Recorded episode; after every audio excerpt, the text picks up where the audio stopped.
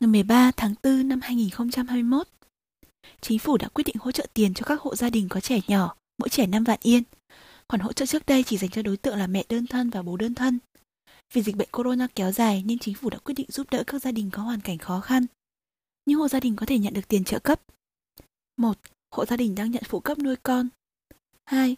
Hộ gia đình có thu nhập thấp. 3. Hộ gia đình có thu nhập giảm mạnh. Khoản tiền trợ cấp nhận được là mỗi trẻ 5 vạn yên. Những gia đình đang nhận phụ cấp nuôi con thì không cần làm đơn xin, khoản tiền này sẽ được nhận trong tháng 5. Tiền hỗ trợ này sẽ được chuyển vào tài khoản nhận tiền phụ cấp nuôi con. Ngược lại, những hộ gia đình có thu nhập thấp, thu nhập giảm mạnh thì cần phải làm đơn xin để nhận tiền. Các gia đình hãy đăng ký với Ủy ban Nhân dân của tỉnh, thành phố nơi mình đang sống.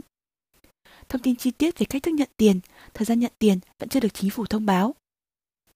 Tên của khoản tiền này là Kosodate Setai Sekatsu Shien Tokubetsu Kyuhu Kin